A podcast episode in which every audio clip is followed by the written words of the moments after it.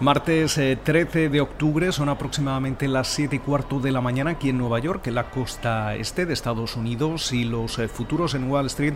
apuntan a un comienzo mixto. Y es que el Dow Jones se estaría dejando ahora mismo cerca de 133 eh, puntos, abajo también en Standard Poor's 500, un 0,2%, y sin embargo volvemos a ver subidas para la tecnología y el Nasdaq compuesto que estaría sumando alrededor de un 0,9% en una jornada en la que hemos eh, conocido ya algunos de los resultados eh, trimestrales eh, de los principales bancos del país, como es el caso de JP Morgan, que da el pistoletazo de salida a la temporada de presentación de resultados correspondientes al tercer trimestre del año. Veíamos como el banco liderado por Jamie Dimon registraba un eh, beneficio de 9.440 millones de dólares, un beneficio por acción que equivale a 2,92 dólares eh, por eh, título, mientras que los ingresos alcanzaban los 29.940 millones de dólares. Por su parte, también hemos visto como Johnson Johnson registraba un beneficio por acción ajustado de 2,20 dólares eh, por eh, título y además eh, también parece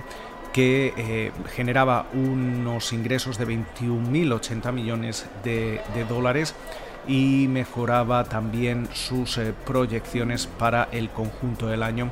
cuando espera un beneficio por acción de 8,05 dólares como máximo, un rango del 7,95 y 8,05 dólares eh, por eh, título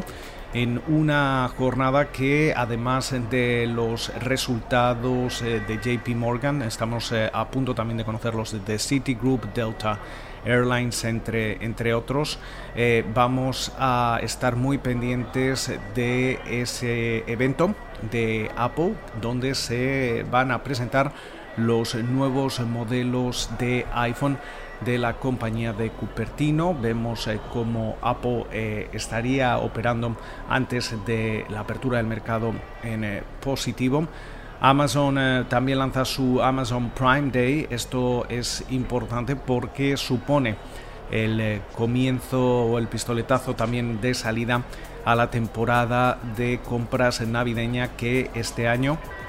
debido a la pandemia y siguiendo ya la tendencia que hemos visto en años anteriores, se sigue adelantando cada vez más. Hay que recordar que también Walmart, Target o Best Buy eh, están aprovechando esta semana para lanzar sus eh, primeras rebajas de cara a la temporada de compras navideña. Eh, hay que destacar también cómo eh, durante la jornada de hoy vamos a conocer esas eh, nuevas perspectivas de crecimiento mundial por parte del Fondo Monetario Internacional que presenta este documento en Washington. También va a actualizar ese informe global sobre estabilidad financiera en una jornada donde también antes del comienzo de la misma vamos a conocer esos datos de, inflación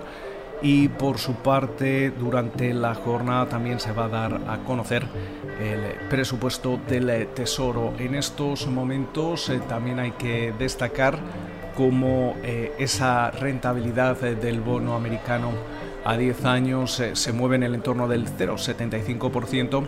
y el West Texas Intermediate se transa en alrededor de los eh, de 40 con 17 dólares el barril.